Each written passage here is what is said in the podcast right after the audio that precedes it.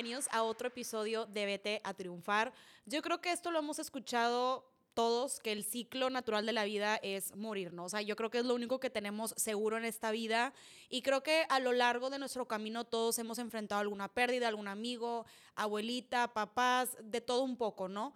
Entonces, en este caso quise invitar a alguien que nos pudiera compartir su experiencia. En este caso invité a Kyuji Park, que ella eh, lamentablemente enfrentó la pérdida de su esposo y está aquí el día de hoy porque nos quiere compartir su experiencia, su testimonio.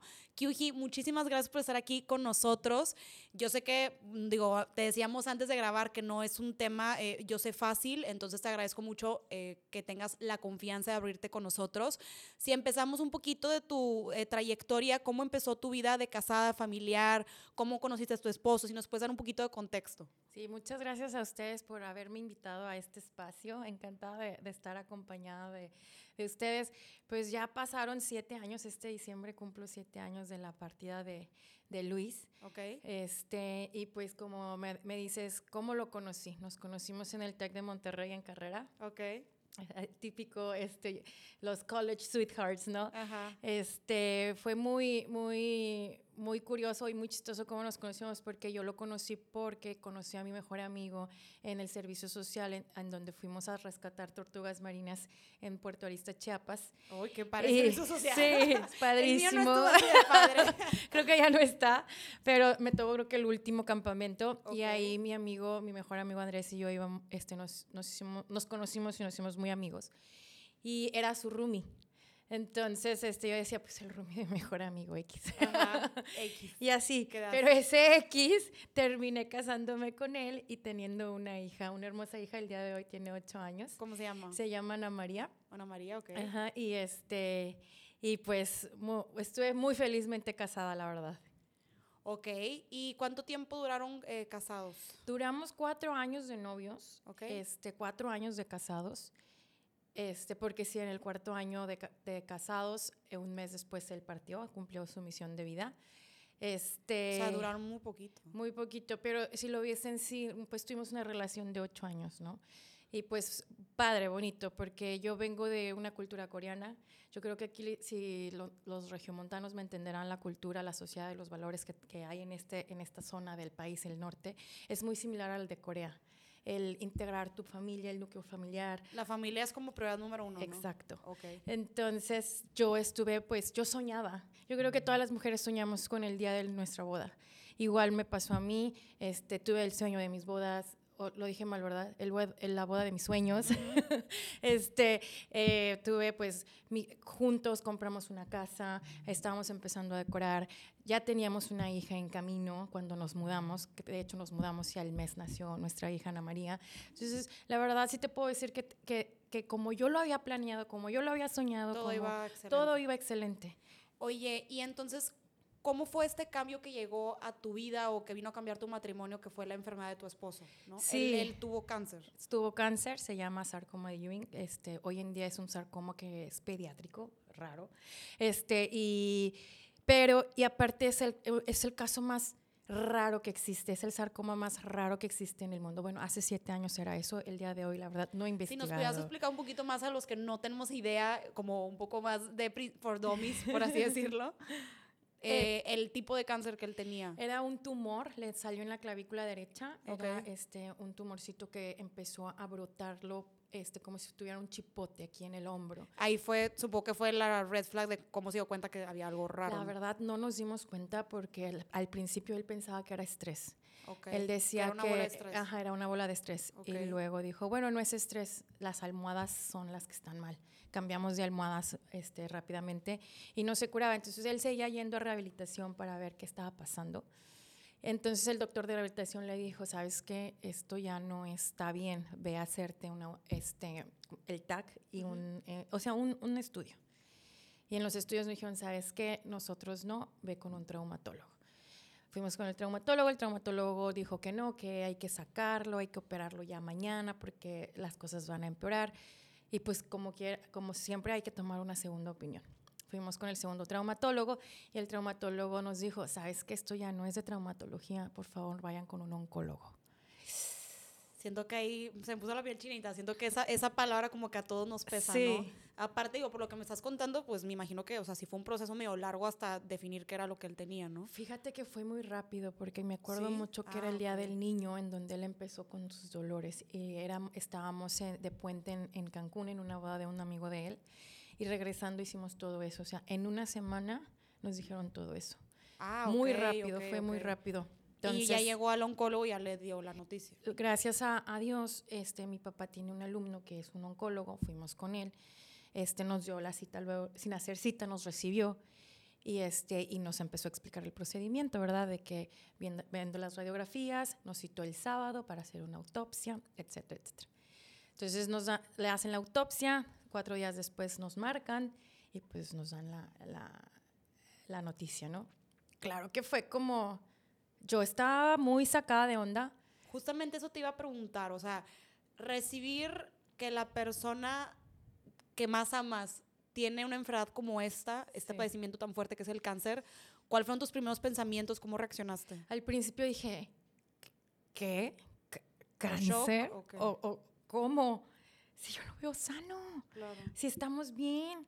Este, y, y no lo podía creer, pero luego como que en esas que me iba, de que, ok, cáncer, ok, quimioterapias, ok, este, no pasa nada, porque con las quimioterapias Se le va a quitar. va- se le va a quitar y vamos a salir adelante vamos a seguir con nuestra vida, nuestra familia, vamos a crecer nuestra familia. Entonces yo siempre tuve ese pensamiento y, y nunca tuve el, el qué va a pasar antes, o, o digo después, qué va a pasar después, nunca lo imaginé y nunca lo pensé porque yo estaba con certeza y con 110% segura que, ibas lo íbamos a librar. Ok. ¿Y cuánto tiempo duró su proceso de la enfermedad? Ocho meses, ocho Ok. meses, muy corto. Es- en ese entonces, recuérdame cuánto tiempo tenías de casada. Este, Ana María tenía meses, tenía ocho meses. Era 2014, este, nació en el 2014, 2015, pues ya llevábamos tres, tres años, sí, tres años de casados. Ok. Y, este, y empezamos las quimioterapias, yo me acuerdo mucho en abril. En abril empezamos las quimioterapias, era ir cada dos semanas al hospital para que le hagan un tratamiento una semana y luego regresar a casa y así sucesivamente. Estuvimos dos meses, dos meses y nos dijeron, ¿sabes qué? Este, vamos a ver con radioterapia porque esto no, no está funcionando. Este, y seguimos y ya como en octubre nos dijeron, ¿sabes qué? Nosotros ya no te vamos a tratar. Así. Así nos dijeron, este, ya no hay cura, este, no se está mejorando, este, no, pues otra vez. Oye, pero, ay, no, es que yo como que, no, o sea, wow, siento que si ahorita yo estoy sintiendo tantas cosas, no me imagino tú, o sea, pero aparte que los doctores te digan eso, también siento que qué esperanza te dejan, o sea, como que nada más decirte, oye, pues ya nosotros no te vamos a tratar, no vemos solución, como que perdió, dame una alternativa, ¿qué otra opción tengo? ¿Qué, Claro. qué, qué decidieron hacer en ese momento? En ese momento estábamos viendo más opciones, más opciones y el doctor nos estaba, explicaba y nos explicaba cómo su cuerpo físico se iba a estar desgastando nada más De y lo estamos de- debilitando y que pues la verdad ellos no van a permitir eso. Este, entonces, ¿qué hicimos? Hicimos, sí, este, la, la hermana de Luis empezó a moverse y logró a entrar a, a, bueno, a, a meter papelería para que nos aceptaran en el MD Anderson, que está en Houston. Entonces, este, normalmente ese Que es un hospital, hospital... es de renombre para oncología, es lo mejor. Este, se supone que está este y, y el Hopkins, que son lo mejor para tratar este, todos los tipos de cáncer. Entonces nosotros eh, em, tuvimos la esperanza de que sí, vámonos a MD Anderson, sí, vámonos a Houston, sí, pero dijimos, de aquí- están en lista de espera, de aquí a que lo acepten. Entonces dijimos, híjole, entonces no teníamos nada más que hacer, estar en la casa y esperar los- los- la respuesta. Y mágicamente en una semana nos dieron la respuesta. ¿Por qué? Porque él es tejano, o sea, na- nació en Brownsville, Texas, entonces le dan prioridad a los tejanos. Es por eso que no nos tuvimos que esperar tanto tiempo y a la semana nos estamos ya mudando a Houston. Ah, ok, entonces sí pudieron ir. Sí, nos fuimos. Eh, llegamos, obviamente, él ya no, eh, ya no estaba en el estado físico en donde pudiera aguantar tantas horas de manejada, entonces yo le dije, ¿sabes qué? Yo voy a agarrar la camioneta, voy a llenar nuestra ropa, me llevo a mi mamá y a Ana María, tú llega con tus papás en el vuelo. Entonces yo me fui manejando de aquí de Monterrey hasta Houston. Claro, se me hizo- no sé cómo le hice manejé non-stop. O sea, estoy nada más para cargar gasolina y para ir al baño y a comer nos parábamos, pero llegamos. Tú sabes las filas tremendas que se hacen en, en, en, las fronteras, en Laredo. O sea, más dos horas de ahí, más échale de Laredo hasta Houston, etc. Entonces, primero llegamos a casa de, de una amiga que nos dio, que nos permitió estar en ese departamento por mientras buscábamos departamento. Entonces, mi mamá y yo con Ana María teníamos así, teníamos que ser así para encontrar Deba para no seguir siendo como que conchas en, en el departamento de mi amiga, ¿no? Pero para esto, todo este proceso o cuando este hospital te acepta, son cosas que tú tienes que pagar o el hecho de que te acepten en esos hospitales gratuito, ¿cómo se maneja? Sí, sí tienes que pagar. Este, lo, lo, bueno de todo esto es que él tenía un seguro social en Estados Unidos y tenía pues ya cierto, pues, ¿cómo se dice? Historial. Historial, donde el, el, gobierno lo estaba pues, pues apoyando. apoyando. Oye, no, es que digo, te pregunto esto porque cuántas personas no conocemos que están en esta situación y pues no todos pueden agarrar, aunque los, los acepten en Houston, pues no todos pueden agarrar, o sea, económicamente hablando, no todos tienen la posibilidad de hacer eso. Sí, el cáncer es una enfermedad muy cara. Muy, muy cara. Muy cara, este, porque realmente también, yo me acuerdo que nosotros nada más teníamos el seguro de gastos médicos mayores de su empresa y, y nos lo acabamos nos lo acabamos porque está topado. Claro. Y este y, coincidentemente ya no nos están tratando aquí en Monterrey y coincidentemente MD Anderson nos recepta y podemos usar la extensión de Seguro Social de Estados Unidos y pues nos vamos. Entonces ya llegan, empiezan a buscar departamentos, se instalan y qué pasa nos después. Nos instalamos, ya llega Luis y ya empezamos este, las, las consultas con la doctora cabecera que va a estar ahí y luego este, y nos dan ya las fechas de las quimioterapias y cómo va a ser el proceso. Empezamos, me acuerdo que allá es muy diferente, la gente, hay mucha gente que hace servicio social.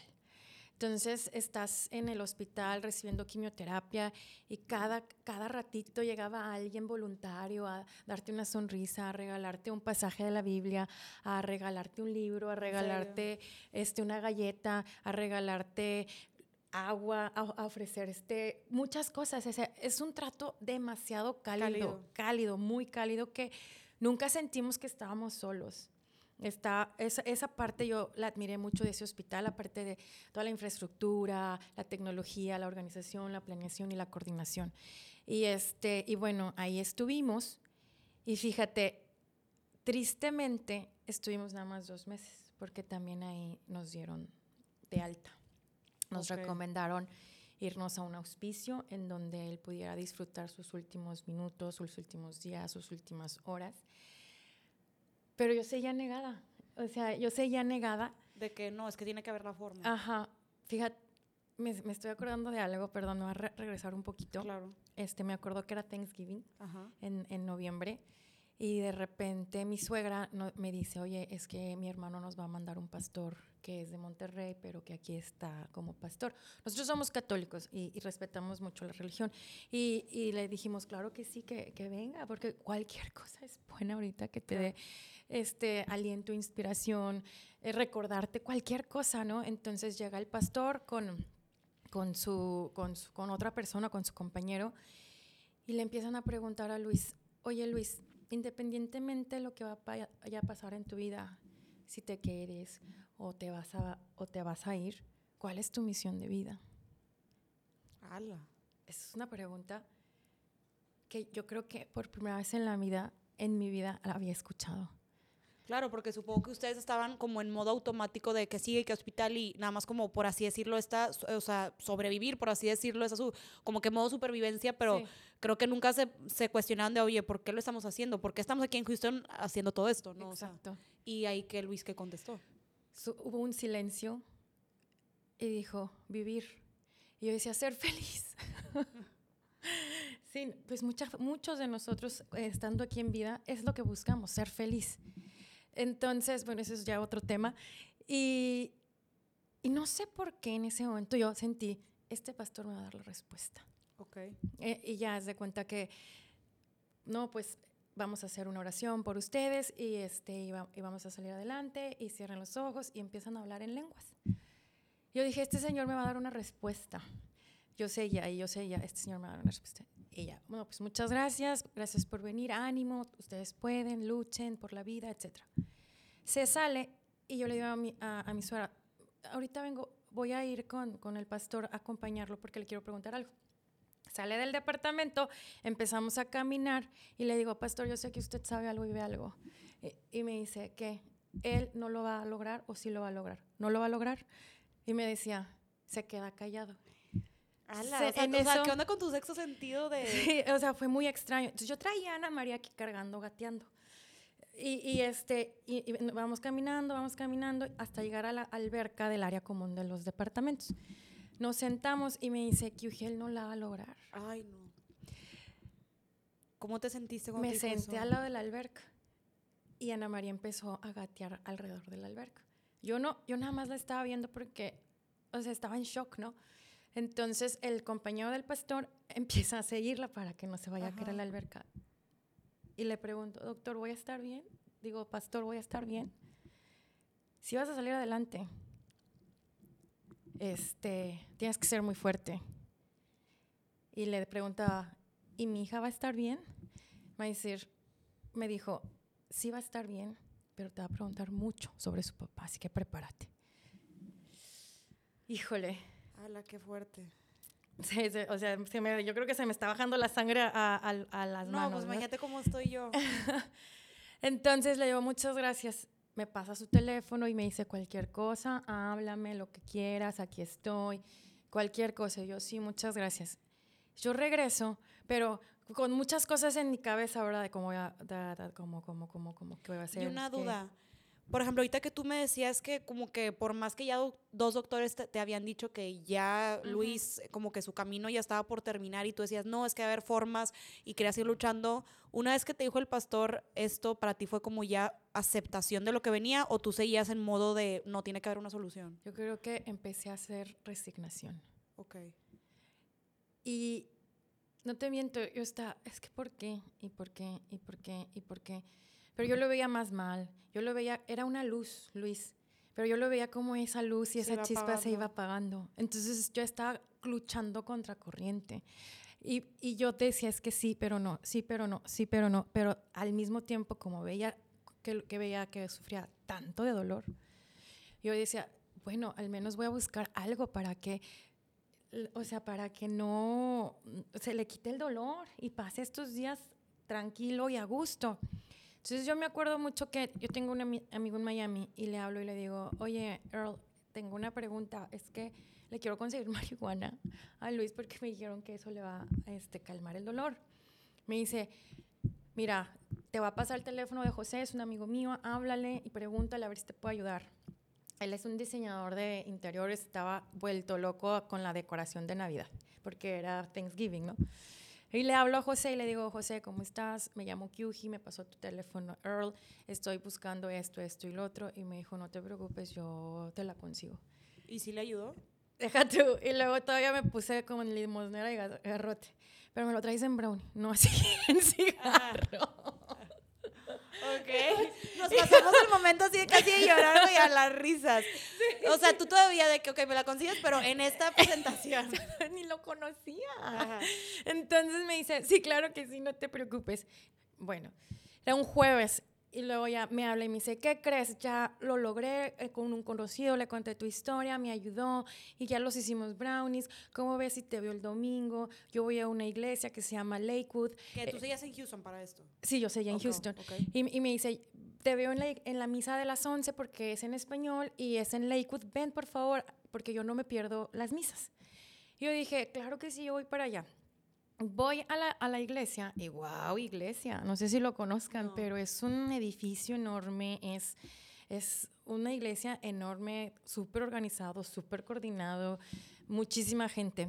Entonces llego antes de tiempo y no sé qué hacer, subo las escaleras y veo como que la tienda donde venden todos los souvenirs de la iglesia y veo que es una iglesia de del pastor este muy famoso que este, tiene muchos libros.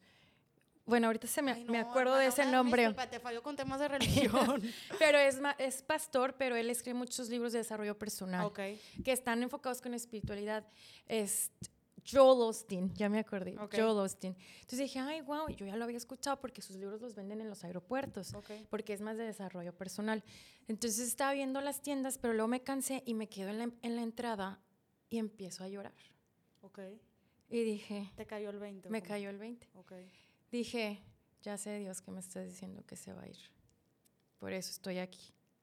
O sea, como que fue la, el proceso entre que el Sí. pastor te dijo eso y luego siento que tú solita en tu mente ya lo digeriste de, ok, esto va a pasar. Exacto. Entonces estaba llorando y tengo una amiga cristiana y le digo, Vanessa, ya sé qué va a pasar con Luis. Estoy aquí en esta iglesia, yo sé que la conoces. Este, y me puse a llorar. Y, y mientras estaba así, en eso me, me.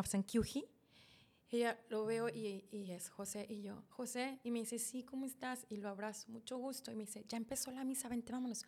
Me lleva hasta adelante de la misa, me sienta, Oye, pero espérate, perdón, mi pregunta indiscreta, pero ahí con los brownies en la mano en la iglesia o cómo. tenía en el carro, Ah, lo ok. tenía en el carro. Y él así como que, bueno, no le puedo ofrecer a nadie. Como que su misión de vida en ese momento era llevarme a la iglesia y después darme los brownies. ok.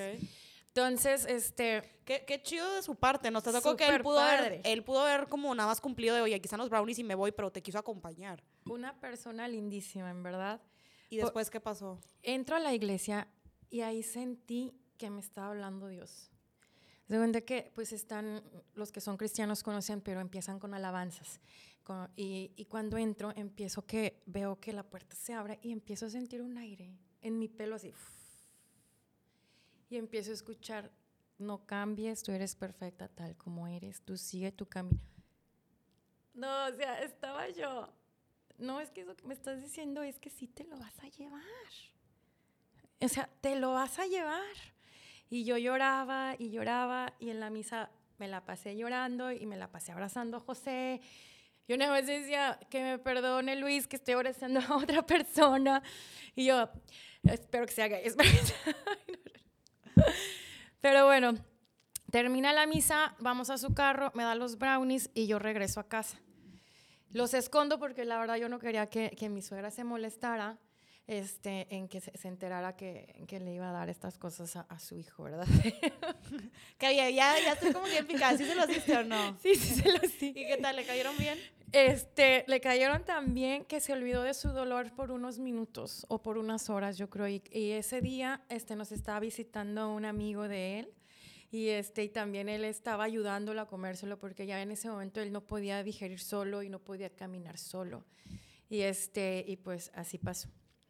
Ya me, ya me adelanto otra vez de nuevo el día que nos dicen que, que pues ya nos desahucian, la doctora. Porque para esto, cuando ya en, en ese hospital de Houston ya los dan de alta, como me comentas, Ajá. ¿les dieron como algún tiempo que le quedaba a Luis? No nos dieron ningún tiempo. Ok. Nos dijeron, váyanse a un hospicio, este, en donde ahí los traten con enfermeros. Este, pueden ser días, semanas, meses, lo que sea, este, pero que disfrute sus últimos días de vida. Y luego ya nos regresamos entonces cuando ya te dicen que... Sí, me acuerdo que era el 4 de diciembre. Dijimos, pues, ¿qué hacemos aquí? Vamos. Entonces, este, agarramos nuestras cosas. Mi suegra y su familia se encarga de, pues, desmantelar la- el departamento los, con los, este, muebles, todo eso. Yo con mi suegro, mi hija y, Luis agarramos el vuelo y nos regresamos a, a Monterrey. Ah, ok, ok, ok. O sea, pero ahí, eh, nada más para que me quede bien claro, o sea, ¿cuál fue el detonante para que ustedes se quisieran regresar? Porque ya les dijeron los doctores de que, oye, ya va a pasar en cualquier momento. Entonces, yo me acuerdo también mucho que está cuando la doctora nos lo dice, este, ¿Y Lu- cómo, perdón que te interrumpa, cómo es ah, la experiencia que a ti te ha tocado, cómo es el approach que tienen los doctores en ese sentido? son muy profesionales, son muy ¿Lo profesionales. sentiste bien recibido? Súper bien recibido. Ok. También, este, por nuestra suerte, nos tocó una doctora latina. Este, ella era de, no, no me acuerdo, pero era de un país sudamericano. Y pues nos hablaba en español. Entonces le decía a Luis, lo siento mucho, pero yo ya no te voy a poder tratar. Entonces Luis estaba muy enojado. Y, y le decía, doctora, por favor, tráteme por última vez. No, Luis, no puedo. Doctora, tráteme por última vez. Yo prefiero que me mate una quimioterapia porque quiero saber que hice hasta mi último esfuerzo de tratar de curarme. Tengo una hija. Por favor, tráteme. No, Luis, no se puede. ¿Qué hago para que usted me trate? no se puede por el código de ética de doctores que tenemos, no va contra nuestra, o sea, va contra nuestra ética, no te podemos poner otra quimioterapia porque es muy riesgoso que pierdas la vida y no lo vamos a hacer. Y en ese momento Luis estaba enojado como con la vida, con los doctores, eh, ¿con qué estaba enojado? Con, con los doctores, ¿de qué trátame? Mírame, quiero que me lo des. No lo vamos a hacer. Entonces, de ahí nos salimos. Se regresan Nos regresamos al departamento, le contamos a, a mi suegra la noticia. Ok. ¿Cómo lo tomó ella? Pues imagínate que Claro. le digan eso a alguien de su hijo. Aparte, siento que los papás siempre tienen esta idea de, pues, ellos van a ir primero, no al revés, ¿verdad? Exactamente. ¿Y luego qué pasó? Entonces en eso estábamos, este, y en eso me acuerdo mucho que, que estábamos en casa y Luis empieza a tener bajos niveles de, de sangre. Ok. Entonces nos tenemos que ir corriendo a emergencias para que le donen sangre porque estaba perdiendo muchas plaquetas, estaba perdiendo mucha sangre. Lo internan para ponerle plaquetas y sangres y ahí llega la doctora con el head doctor, o sea, de- del MD. Anderson, me acuerdo el doctor Pataki, a decirnos otra vez, Ya. ya que ya no los vamos, los vamos a dar de alta, no deben de estar aquí y no es justo para ustedes que estén en estos días en un hospital encerrados. Lo sentimos mucho. Siento que, digo, a mí, eh, no sé si te había contado, pero por ejemplo, mi papá falleció cuando yo tenía 12 años, entonces como que en cuanto a, a pérdidas, ahorita que, te- o que ahorita que contabas que tu suegra, pues como este shock de cómo mi hijo se va primero que yo, pues creo que a mí me pasó ese mismo shock, como mi papá se fue antes que, eh, como tan joven, ¿no? Este, porque yo me acuerdo que mi papá tenía 48. Y pues bueno, a mí sí me tocó como entre comillas el ciclo de la vida que mi papá se fue primero, pero se fue primero cuando yo no estaba lista, ¿no? O sea, estaba muy chiquita y yo pensé que a mis papás le quedaban años de vida. Entonces como que sí, muchas cosas que me platicas las puedo llegar eh, a entender, pero creo que también llevar una enfermedad, pues creo que son como dos duelos, ¿no? O sea, como todo el duelo, todo el proceso Sí. de la enfermedad, que aparte ya sabemos que el cáncer es una enfermedad muy fuerte y aparte luego el, el duelo de la pérdida. O sea, como que hablando por lo que tú me estás contando, me imagino que en ese momento a lo mejor ustedes decían de que, o Luis podría pensar que pinches doctores que no me quieren atender, que me ayuden, pero creo que a lo mejor y la forma de verlo de los doctores era de que en vez de estar aquí en un hospital, disfruta tu familia el tiempo que te queda, Sí, ¿no? exactamente. Sí, y totalmente. Y, y pues pasó lo que te comento hace rato, nos regresamos. Mis papás nos reciben en Monterrey y nos llevan a nuestra casa de Saltillo y empezamos a hacer las llamadas. Nuestro doctor de cabecera, el doctor Lin, está pues, en Monterrey, le marco. Ya regresamos de Anderson. O sea, en ningún momento ustedes se rindieron. No, Aunque ya les habían dicho, o sea, ¿qué, qué más sigue? ¿qué más sigue? Tú ya sabiendo que él se iba a ir. Sí. Entonces, este, ¿Y, ¿Y eso era lo que tú querías o lo hacías por él? ¿Qué es lo que yo quería? O sea, por ejemplo, ¿tú querías seguir luchando y seguir buscando doctores o tú lo que querías era ya aprovechar con Luis? ¿O en ese momento qué era lo que tú querías? Yo quería hacer las dos cosas, seguir luchando y mientras tanto aprovechar Ok. mi tiempo con él. Claro, Yo creo que eh, en ese tiempo desatendí mucho a mi hija. claro. Entonces, pero, pero bueno, este es otro tema. Entonces, llegando aquí a Monterrey, le hablamos al doctor Lin y le decimos, ya regresamos a Monterrey. ¿Y cómo les fue? Ya le explico, le digo, por favor, puede venir a la casa. Quiero que lo consulte y me diga cómo está. Ok. Claro, el doctor al día siguiente llegó a la casa, lo checó.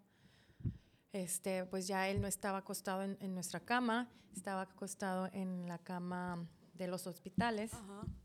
Este, ya habíamos, y, te- y estábamos contratando un enfermero. Y el doctor ya lo checa, platica con él y se sale. Y ya yo lo acompaño a la puerta, a la cochera, y me dice, me agarra la mano y me dice, Kyuji, yo siempre te he preguntado, ya tienes plan A, ya tienes plan B, ya tienes plan C. Tú ya sabes qué va a pasar. Está muy débil. Sí, doctor. Claro que no sabía. O sea, Pues es que siento que está en cañón. En ese momento en que no piensas en un plan B, tu plan A es, es que sobreviva, ¿no? O sea, Pero fíjate que hoy lo recuerdo y el doctor siempre me lo dijo, siempre me lo hizo, siempre me llevaba una salita, siempre me preguntaba que cómo, cómo estaba, siempre me, me decía que cómo me sentía, siempre me preguntaba qué quería hacer y regresaba al tema, ya tienes plan A, ya tienes plan B, ya tienes plan C. Sí, doctor. Bueno, cualquier cosa me marcas. Sí, muchas gracias. Se va. Este, y seguimos buscando doctores en Saltillo, ¿por qué no? Ok, ¿y después qué pasó? Seguimos buscando, buscando oncólogos ahí y claro, había, había doctores que decían no, había doctores que sí, había... Eh, buscamos a todos los doctores alternativos, doctores naturistas, doctores de todo, de espirituales, doctores de energía. Todos los doctores yo los traje a la casa. Y, este, y ya al final íbamos a ir con un oncólogo porque él dijo, sí, yo tomo el caso, pero nos mandan a emergencia por su baja, este, baja sangre y plaquetas. Okay. No, no logramos ir con el doctor oncólogo. Ah, ok, ahí fue cuando falleció. No. Ah, Entonces llegamos al hospital otra vez, dona, ah, donadores. perdón, te, entendí mal, una disculpa. Donadores, etcétera, para inyectarle plaquetas y sangre, y en eso le empiezan a hacer otra vez radiografías, estudios, etcétera. Y un doctor nos invita a, sus papás y a mí a, ver las radiografías y nos explica, ya vieron su cerebro, ya vieron sus pulmones, ya vieron sus huesos. Este, yo creo que ya este, lo mejor que ahorita pueden hacer es disfrutar los últimos días. Si él quiere fumar, déjenlo fumar. Si él quiere tomarse un vaso de whisky, déjenlo tomarse un vaso de whisky porque yo creo que ya no hay más opciones. Miren lo que está pasando aquí. Este, ¿Cómo fue tu reacción cuando viste eso? Pues yo, pues yo estaba como que, no, entre que sí sabía y no lo quería aceptar, pero lo tenía que aceptar, este, pero tenía que tener la calma porque si no, pues esto iba a ser una zona de guerra. Claro. Este, y, y pues, ok, ya lo vamos a dar de alta, llévenselo a su casa, por favor, disfruten, etcétera, etcétera. ¿Y ya no fuiste con el otro doctor o sí fuiste? Ya no alcanzamos, porque este doctor nos dijo, por más que aunque ustedes vengan cada rato a ponerle plaquetas, ponerle sangre, hagan de cuenta que están echando una cubeta de agua con un hoyo y le, y le abrieron a la llave del agua. Okay. Haz de cuenta que estamos haciendo eso cada vez que lo traen a emergencias. O sea, digamos que el doctor aceptó su caso, luego la situación se puso complicada y el mismo doctor fue como, ya no tiene caso. Es, era otro doctor que nos ah, atendió en emergencias. Ya, ya, ya, ok. Y no nos alcanzó a ir al otro hospital para tratar otra vez quimioterapias. Ok. Entonces ya estábamos en la casa. Este, él quería ver Star Wars, me acuerdo que, que fue una premiere de Star Wars, entonces su hermana rentó la, una sala VIP e, e, invitamos este, a ver Star Wars con Luis. Y mucha gente pues nos acompañó, llenamos la sala, nos acompañaron a ver Star Wars. Sí. Y a Luis lo llevamos en, en, en, camilla porque ya no, en silla de ruedas y demás, lo sentamos en, en la, la, sala VIP, ya ves cómo son los asientos. Pero él ya no era él.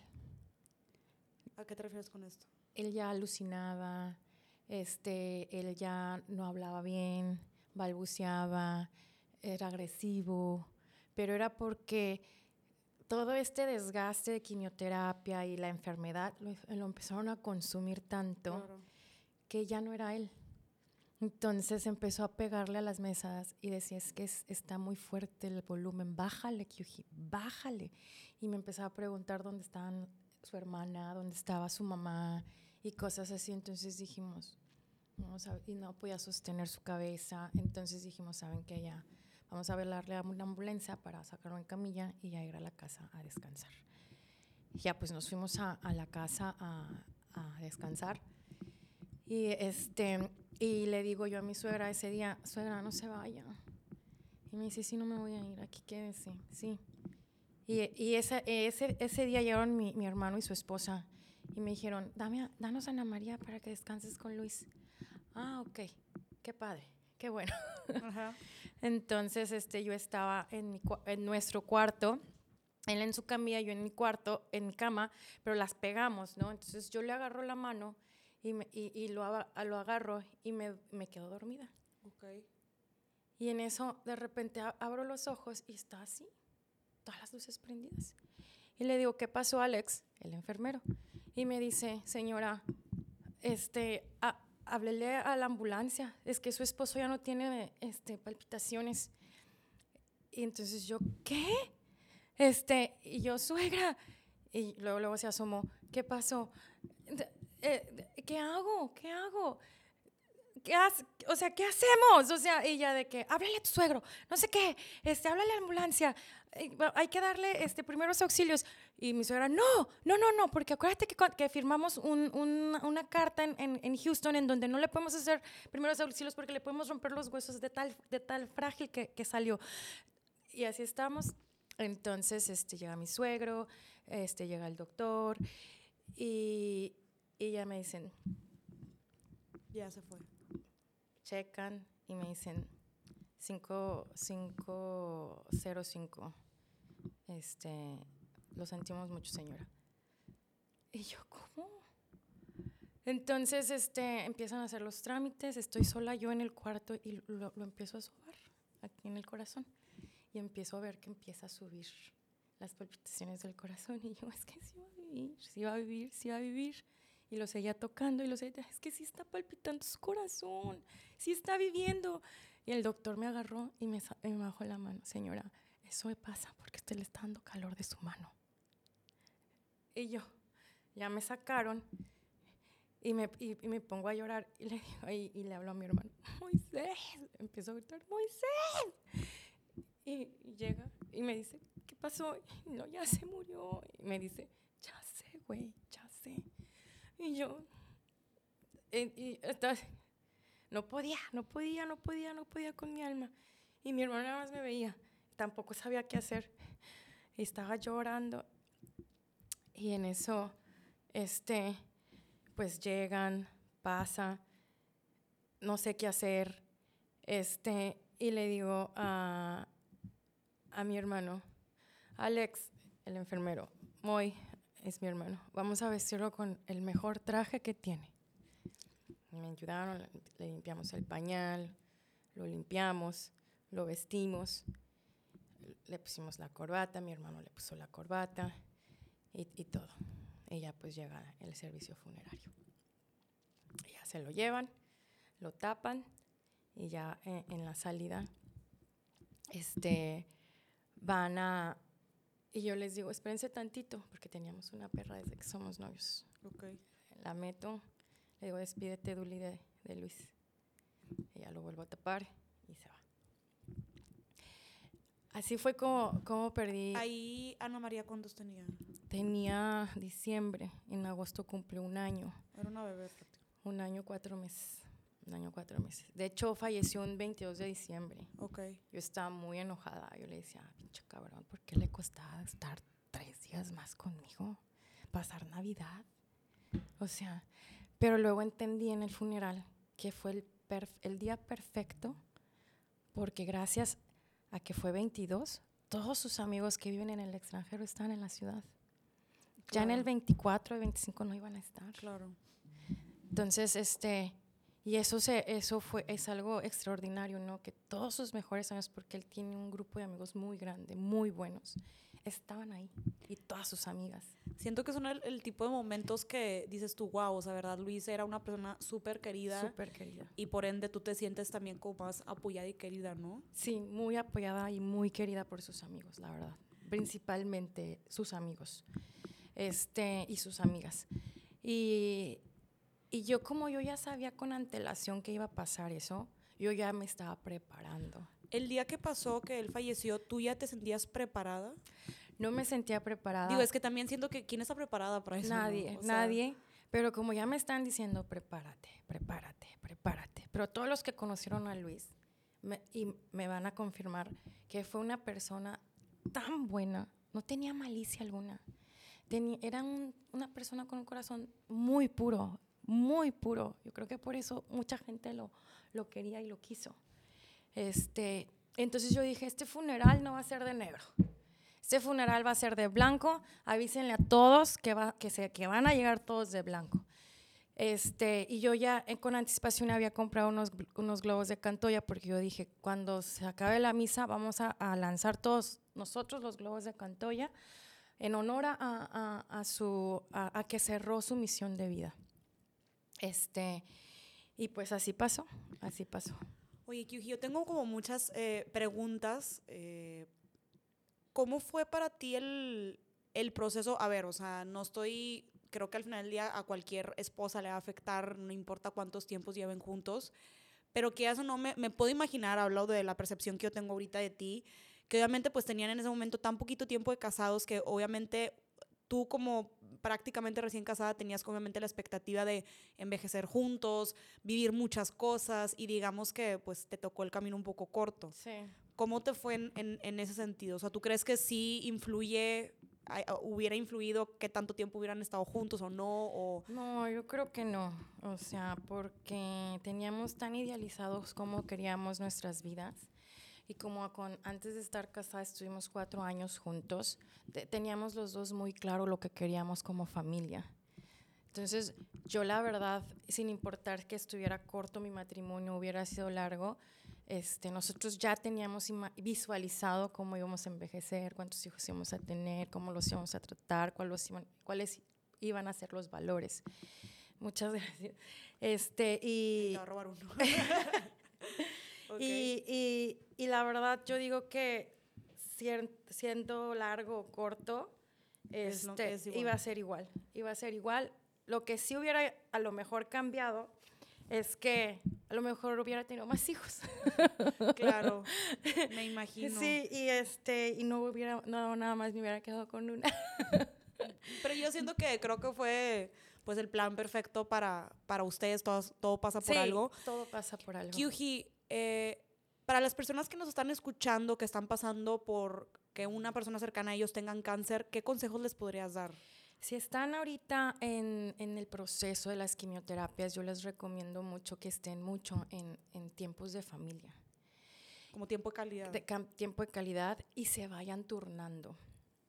Muchas veces queremos, este, pues obviamente estar al servicio, es, a estar apoyando y demás, pero yo creo que es muy importante tener un rol de que de cierto horario a cierto horario tu suegra, de cierto a cierto horario tu cuñada, cierto horario tu yo. esposa. Ajá. Esto supongo que lo dices porque todos estamos en el cuarto. O sea, porque si no es como todos absorben, o sea, es muy pesado, ¿no? Sí. O sea, como que quieras o no, al final del día pues también están sus papás, hijos, o sea, Sí. Luis no solamente era esposo, entonces me imagino que pues a veces en estos casos ya sea la mamá o el papá, como que según sea el caso, como que absorben todo este proceso y pues como tú dices me parece súper buen tip de que oye, tratar de ser un equipo, ¿no? Hacer un equipo exactamente y tener una agenda de cada quien qué horarios.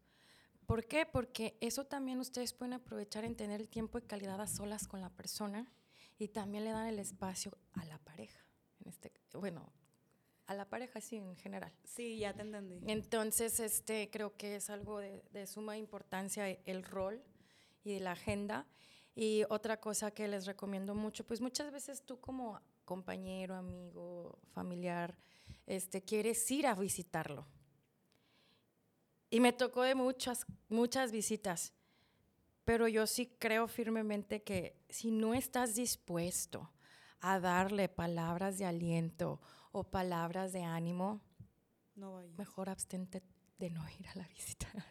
¿Por qué, Kyuji? O sea, ¿te tocó personas que a lo mejor en vez de hacerle un bien lo deprimían más o, o cómo a qué te Llegaban con, lo veían y pues claro, te asustas por su cambio de sano y con cáncer es diferente, Claro. pierdes el pelo, pierdes peso, se te hunden los ojos y, y hay personas que ven eso y se quiebran, pero tú como persona como enfermo no quieres ver eso. Sí Claro. me explico de que es que sí estoy cambiando, sí me está llevando la patada. O sea, te lo están reconfirmando las personas terceras y eso no está padre. Entonces, este, sí, por favor, este, vayan a hacer, al- o sea, a hacerlo reír, a, a a entretenerlo, porque quieras o no, también está comprobado que las endorfinas elevan tu oxitocina. Bueno, no sé si lo estoy diciendo, Mel, pero eso te eleva a tener mejor este, circulación sanguínea y mejorar tu estado de ánimo. Claro, porque siento que, o sea, en el caso de esas personas que a lo mejor no estaban preparadas, me imagino que al final casi creo que Luis los terminaba consolando a ellos en vez de al revés, que ¿no? estoy bien, voy a salir adelante. O sea, como que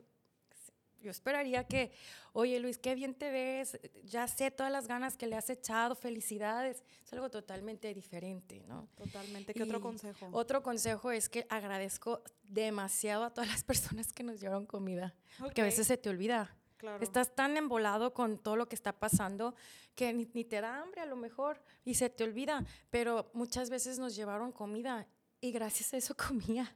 yo, ¿verdad? Porque al enfermo, pues el hospital tiene su Sí, sí, sí, rutina, claro. pero es algo padrísimo que, que, que, que digan de que, ay, ten, come. Pues sí, porque... para Ana María, no sé, Ajá. algo. Bueno, Ana María no- tenía prohibido entrar por, porque es menor de edad y, y este... Sí, pero lo que voy a, lo mejor hacer al- algo para que ella también se distraiga o Sí, es, no claro. sé, algo. Sí, sí, y a lo mejor cuidar a los hijos. Si tienen hijos, esas personas, ayúdenle a cuidarlos, ayúdenlos a las vueltas para que ellos, e- ellos sigan con su rutina. En esta ocasión, pues yo nada más me recargué en mi familia directa, especialmente en mi cuñada Claudia, que es la que crió a Ana María en esa etapa de mi vida, yo creo. Y justamente esa era mi siguiente pregunta. ¿Cómo sentiste el apoyo de la gente en este proceso? Mucha. Gracias a Dios, este, sentí mucho apoyo de parte de, de- la familia, obviamente, de ambas partes, y, y obviamente sus amigos, este, y pues parte de mis amigas, pero eran más sus amigos. Nunca me dejaron, o sea, cada rato de que, desde una silla de ruedas, compadre, la tenía, luego, luego, oye, compadre, el enfermero, me mandaban un, este, un cochinito con- para que le pague al enfermero y cosas así, ¿verdad? Entonces, por ese lado fue muy, padrísimo. muy ameno todo. To- bueno, no, no padre, pero Sí, no, o sentí sea, mucho, mucho sí, apoyo, claro. muchísimo apoyo, o sea, un apoyo incondicional de parte de ellos. Y ahorita, para las mamás que nos están escuchando, que acaban de, de pasar por una pérdida de su esposo y tienen hijos, ¿qué consejos les pudieras dar? Yo les aconsejaría que vayan con una terapeuta tanatóloga, que son los expertos de, de la muerte o las pérdidas, este, y lleven a cabo el proceso correctamente tal cual ellas te lo van guiando. Esa es la principal. La segunda es, no sé cuál sea su situación financiera, este, pero creo que es muy importante que tengan terapia ocupacional, porque en mi a mí como persona es lo que me ha ayudado a salir adelante. Y, este, y ¿A, tres, a qué te refieres con, con esto? con, del terapia ocupacional, Ajá. mis depresiones tras depresiones tras depresiones, pude salir adelante gracias al trabajo Mantenerte ocupado. mantener ocupada mi mente, sentirme útil, generar y poder decidir con mi dinero en dónde voy a, a- a- a po- a posicionarlo, ¿no? En un viaje, en, en alguna fiesta, en, la piñata de mi hija, en la colegiatura, etcétera, etcétera. Este, para que le puedas dar la calidad de vida que quieras darle a tus hijos y más que nada recordarles que es el ejemplo claro y vivo de lo que hagan ustedes, es lo que sus hijos van a permear y hacer cuando sean adultos. Ese es el mañana. consejo que, que Oye, les quiero Kiki, dar. aquí abusando tus consejos, pero digo, al final del día como que también queríamos hablar en general de, de la pérdida, ¿no? O sea, como te digo, yo también sufrí una pérdida, pues digo, no fue mi esposo específicamente. Para personas que han sufrido alguna pérdida de cualquier tipo, eh, esposo, familia, abuelita, ¿qué consejos les pudieras dar? ¿Qué te funcionó a ti? Porque obviamente el proceso, o sea, el duelo es muy complicado. Sí. ¿Qué fue la- lo que a ti te funcionó que nos pudieras compartir? También les recomiendo mucho que lloren mucho, Que saquen todo. que saquen todo, Ir a terapia. ir a terapia, este, abrazar e- es un sentimiento, ojete, culero, de la chingada. Que siento que muchas veces quieres evadir, ¿no? Y quieres evadir mucho, mucho, mucho, pero no lo evadan. Abrácenlo, abrácenlo tan fuerte que sientan hasta en sus venas lo que se siente llorar, lo que se siente estar enojada, eh, lo que se siente estar deprimida. Ustedes no creen que yo estaba llorando, o sea, del coraje aparte de por qué a mí. Si yo te pedí una familia, Dios, yo te pedí tener mi casa, este, crecer mi familia, y me lo quitas. O sea, muchas veces lo hice, pero gracias a que reproché, lloré, este, me enojé, pude sacar todo lo que está adentro y pude otra vez levantarme porque ya sé que se siente. Entonces ya digo, ok, se siente eso. Y no pasa nada, porque muchas veces cuando son Sanitizamos emociones... sen- sentir eso, ¿no? Ajá, todas las emociones malas las saniticimos. Incluso a los niños chiquitos les decimos, no te enojes porque este, Es malo. eres malo. Y no llores. Los niños no lloran, por ejemplo, ¿no? Ujú. Son niños, ¿me explicó? O sea, no importa, no, no pasa nada. Las emociones buenas y malas son emociones y yo creo que son parte del ser humano para, para, que, Sobrevivir. para sobrevivir y que te sientes vivo.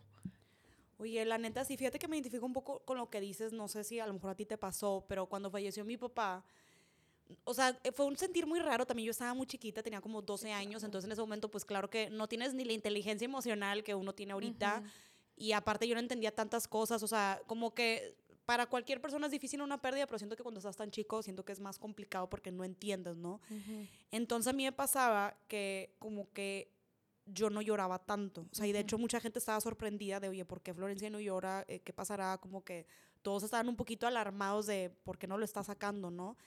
No te puedo decir exactamente el por qué no lloraba, no sé si era por negación, no era así porque estaba en shock, no sabría decirte, pero sí te puedo decir que creo que luego a la larga vi las consecuencias de no haberlo sacado y me pasó que como que no lo saqué como tú dices, todas, esas, todas esas cosas negativas y luego yo creo que las vi reflejadas en otras cosas, ¿no? O sea, los famosos daddy issues, pareja, o de repente a veces no entendía por qué estaba enojada, o sea, como que sí me di cuenta que el hecho de no haberlo sacado a la larga te afecta, o sea, yo creo que para los que nos están escuchando, no sé si has eh, pasado por una pérdida o no, pero a veces siento que nos creemos los superhéroes que con todo podemos.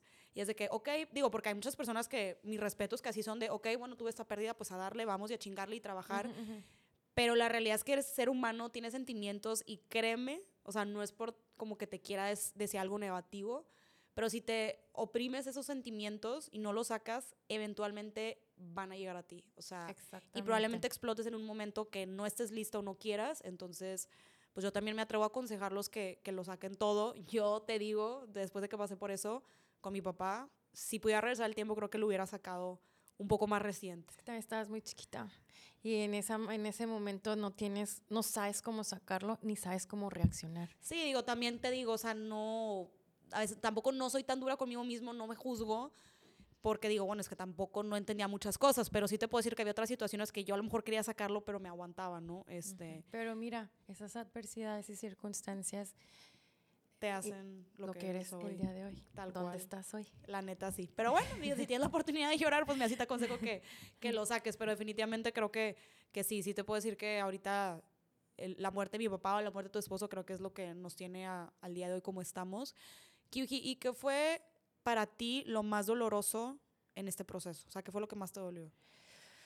Ay. pues obviamente su, su partida me dolió muchísimo porque como yo te mencionaba hace ratito, este, yo tenía perfectamente visualizado cómo iba a ser mi vida hasta morirme. Hasta incluso eh, Luis y yo platicábamos, no, yo me voy a morir primero, no, yo primero porque te voy a extrañar. y así, o sea, pues eso es lo que me dolió. Me dolió muchísimo el po- no poder alcanzar el sueño Tus expectativas. mis expectativas como mujer, como familia. ok, ¿y cómo sobrellevaste el duelo? Pues, ah, como te menciono, fue muy duro. Muchas veces lo evadí y me tardé muchísimo, pero gracias a, a la terapia ocupacional que tuve, en donde estoy trabajando el día de hoy, he podido salir adelante, claro, con bajas y altas, pero yo creo que el trabajo me ha hecho recordar mis competencias, mis habilidades, hasta dónde puedo ser capaz de ser. Y eso me ha dado una seguridad y una satisfacción en donde gracias a esto puedo proveerle a mi hija un estilo de vida que yo siempre he deseado. Ok. Y de todo lo que nos acabas de compartir, o sea, si pudieras seleccionar una, ¿qué, es lo, ¿qué fue lo que más te ayudó a pasar por este proceso? ¿Sabes qué? Voy a volver a regresar al trabajo. Al trabajo. Al trabajo. Súper bien, o sea, te digo porque creo que hay, no sé, a lo mejor en mi caso fue como mi, mis amigas, mi, mi familia, mi gente me ayudó mucho en ese proceso. A- para ti fue, eh, fue el trabajo, sí. para otra persona puede ser, no sé, su perrito, su hijo, o sea, siento que para todos es un mundo de opciones, ¿no? La familia, los amigos son ángeles que realmente Dios te manda, pero la persona que realmente tiene que hacerse responsable de, tu, de la propia vida, o sea, de yo, o sea, de tu propia vida, eres tú. Entonces, este, acompañada de los seres queridos, tienes que salir adelante y tienes que agarrarte de los, o sea, have your guts to stand up y darle para adelante. Eso es lo que este, tienes que hacer porque si no eres tú el que está dando el- la cara enfrente, Nadie lo más nadie va, lo va a hacer. Claro, tu familia puede apoyarte, pero hay un límite y la que va a hacer esta reformación eres tú. Y eso es lo que yo les recomiendo mucho, este, que aparte de terapia, pues traten de hacer su mejor versión de, de sí mismos en cada momento. No podemos ser perfectos, pero sí nos podemos pulir a través de, de cosas que les interesan. Por ejemplo, a mí me gusta mucho hacer el ejercicio, me gusta a veces leer, me gustan mucho los libros de desarrollo personal y vayan a terapia. Yo siempre les recomiendo eso, terapia.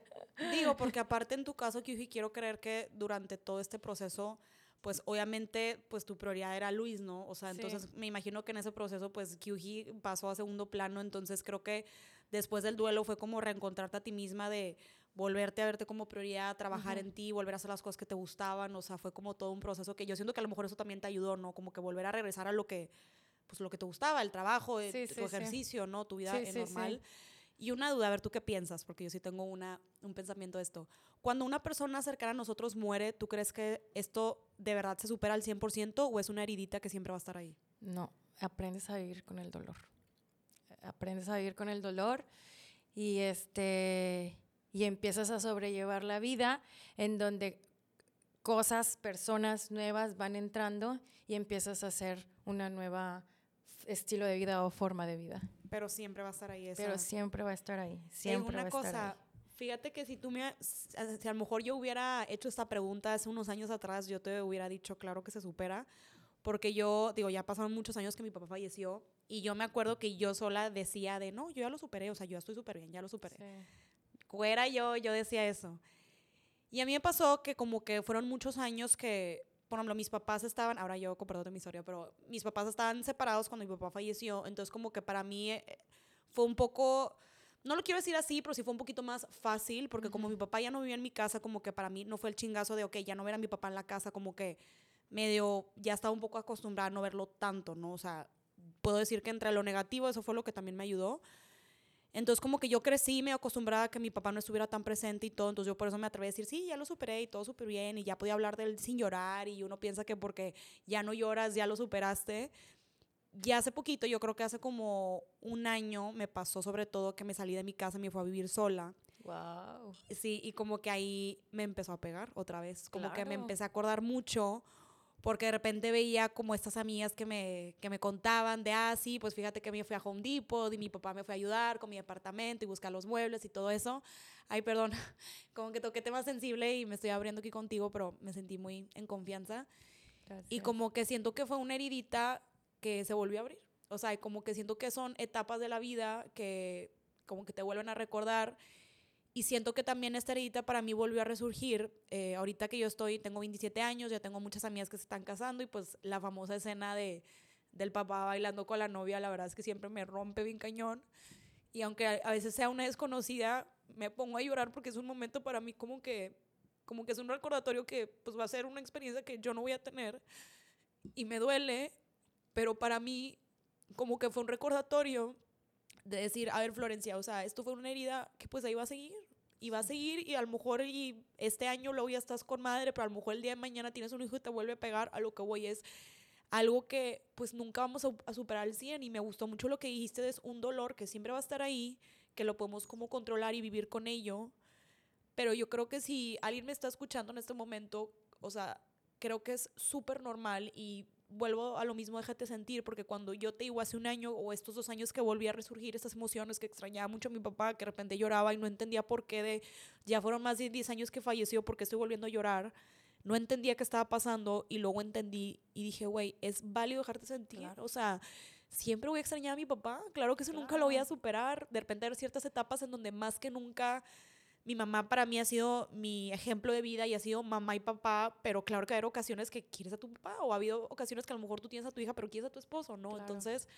déjate de sentir, sácalo, no importa cuántos años eh, porque siento que a veces tenemos esa idea, ¿no? De, pues ya falleció hace mucho o ni siquiera lo conoció, o sea, como que no importa eso, o sea, si tienes esa emoción, sácalo, déjalo sentir y creo que eso te ayuda a como seguir adelante porque yo en este proceso como que también me entró un poco la negación de, no, no, no, yo estoy bien, ya lo había superado, no estoy triste por eso, seguro es otra cosa.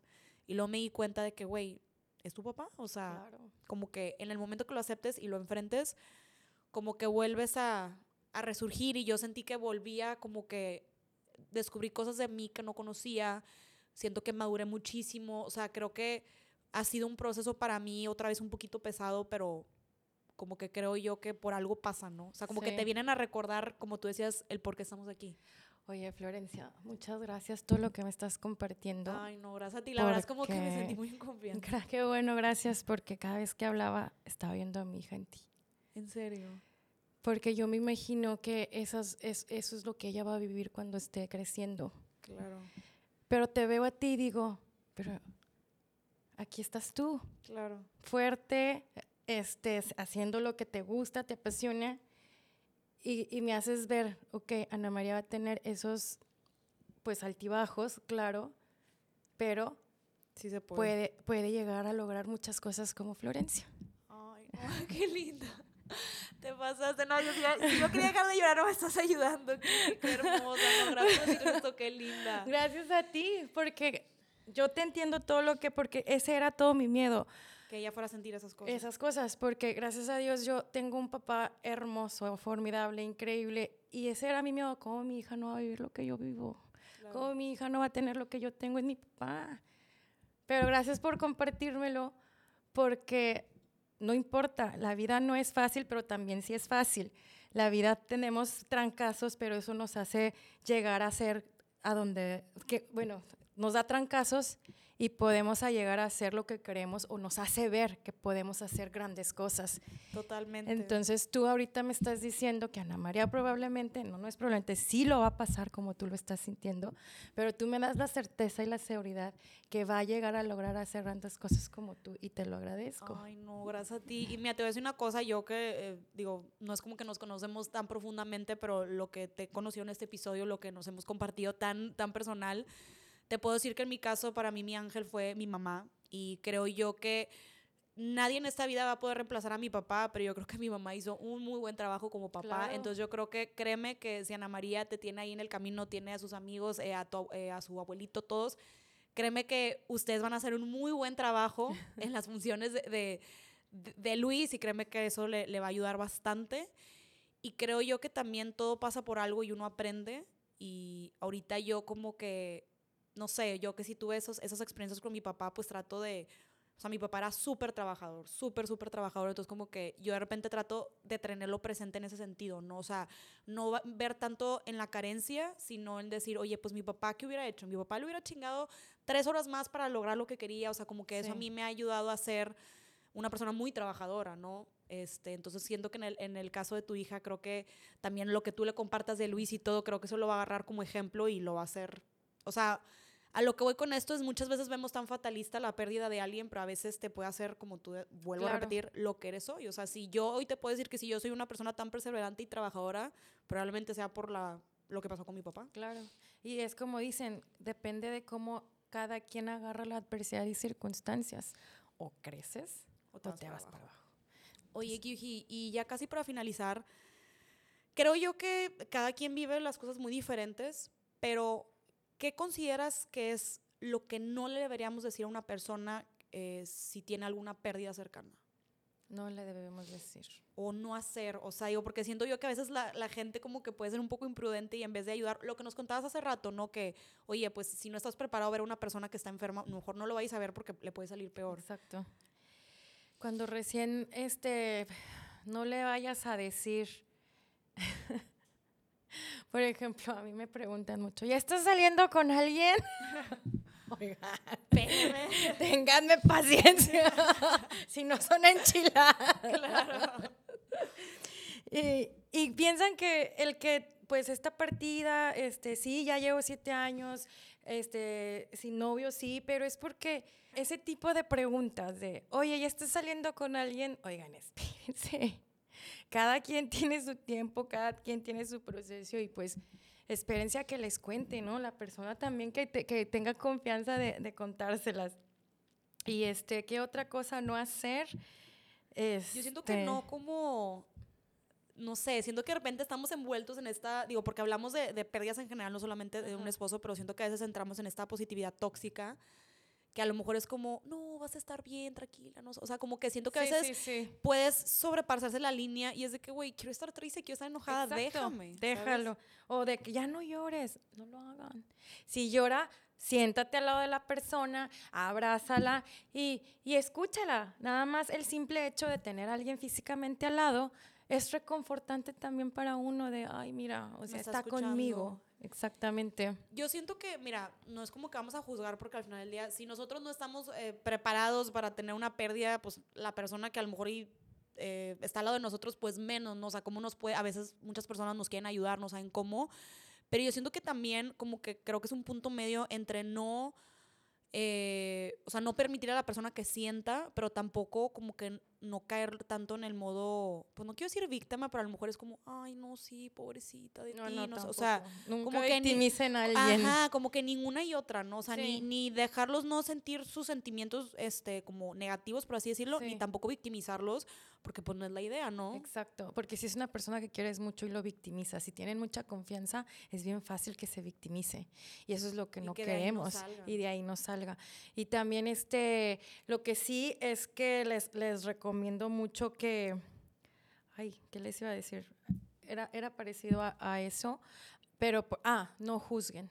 Es muy importante, no juzguen, porque muchas veces, ay, es que no sé qué, ay, es que mira, este acaba de morir su esposo y No, ya no hizo eso. ella no hizo esto. Ay, es que ya no sé qué y este, no sé, ya no, no sé, no sé qué, pero no juzguen, porque me ha pasado que hablan mal de las personas, pero tú no sabes qué está pasando por, por la cabeza de esa persona y no sabes este, qué le está pasando, ¿no? Entonces, como un, no me acuerdo en dónde lo vi, en dónde lo leí, decía, trata de dejar la persona mejor de como estaba. No peor. Exacto. Entonces, este, tenga duelo o no, no juzgues.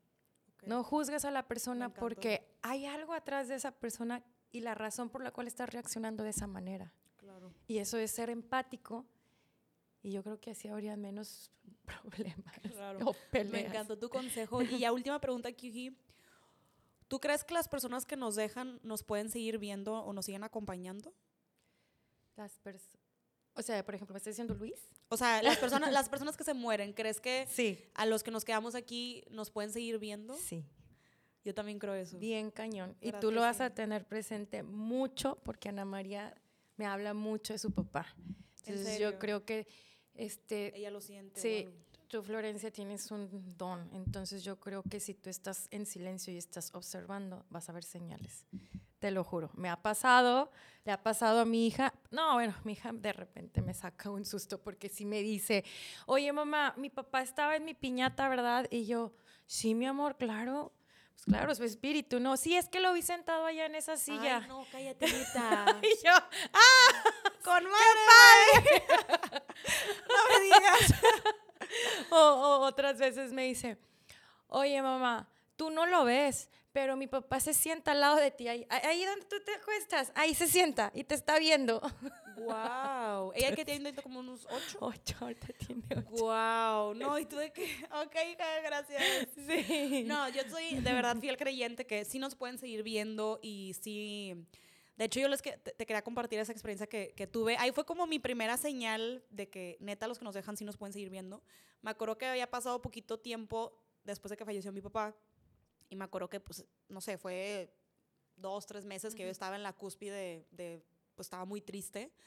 Y me acuerdo que soñé con él. Mi papá tenía un BMW y era como su BMW. O sea, Sí, como sí, que sí, para mi sí. papá su carro era su vida entera. Entonces, como que era Mario Guillot en su BMW. O sea, era muy emblemático de él. Entonces, me acuerdo que era como un lugar súper blanco con mucha neblina. Me acuerdo que yo veía el carro y me subía. Y me acuerdo que volteé y estaba ahí mi papá. Y yo le dije, papá, te extraño mucho. Y me acuerdo que mi papá volteó conmigo y me dice, pero ¿por qué me extrañas si yo siempre estoy contigo?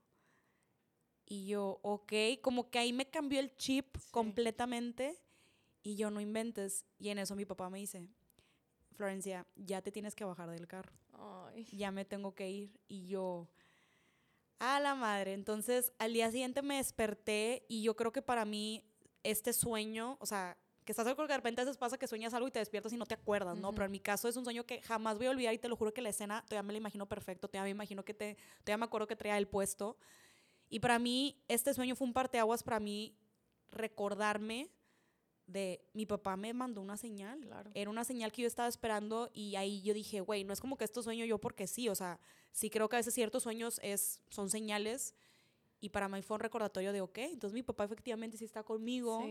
Y luego ya en la vida como que luego te da otras señales que ahí están las personas, entonces creo yo que si ahorita alguien nos está escuchando y cree que eh, su papá, su esposo, su amigo, a mí, lo que sea, pareja, nunca los va a volver a ver, nunca lo van a volver a sentir. Créeme que estás equivocado, te prometo que algún día vas a recibir una señal de él, te vas a acordar de algo o vas a, vas a recibir algo en tu ser que vas a saber que está ahí. Sí. Y creo que esos momentos valen oro. Oro, orísimo, porque también hay señales por medio de la naturaleza, pájaros, mariposas, no sé, hay algo que, que, que, que te mandan. A mí, por ejemplo, me mandó una canción, o sea, de la nada se prendió mi, mi, mi, Bluetooth del carro y se puso la canción. No, ¿y qué canción era? Era una canción que se llama Tu amor no tiene fin, es de una cantante cristiana que se llama Lily Goodman, pero en resumido me decía que él está sorprendido de todo lo que he podido lograr hacer sola y que siempre me va a amar. O ese, resumen, ¿no? De lo que dice. Entonces, sí, sí mandan señales y yo creo que todas estas bendiciones de, de, mi trabajo han sido también gracias a él, porque pues él está ayudándome a que me vaya bien, para que pueda sacar adelante a, a, su, a nuestra hija. Y regresando a lo que te dijo tu papá, Florencia, de que siempre va a estar contigo, te va a decir algo que yo le digo a Ana María. Siempre está contigo porque tú eres mitad tu papá y tú mitad tu mamá. Con ese simple hecho, tienes la mitad de todo su ser adentro de ti. Adentro de ti, entonces por eso siempre está contigo. Ay, no, Kyuji, de verdad, muchísimas gracias por estar aquí, qué bárbara.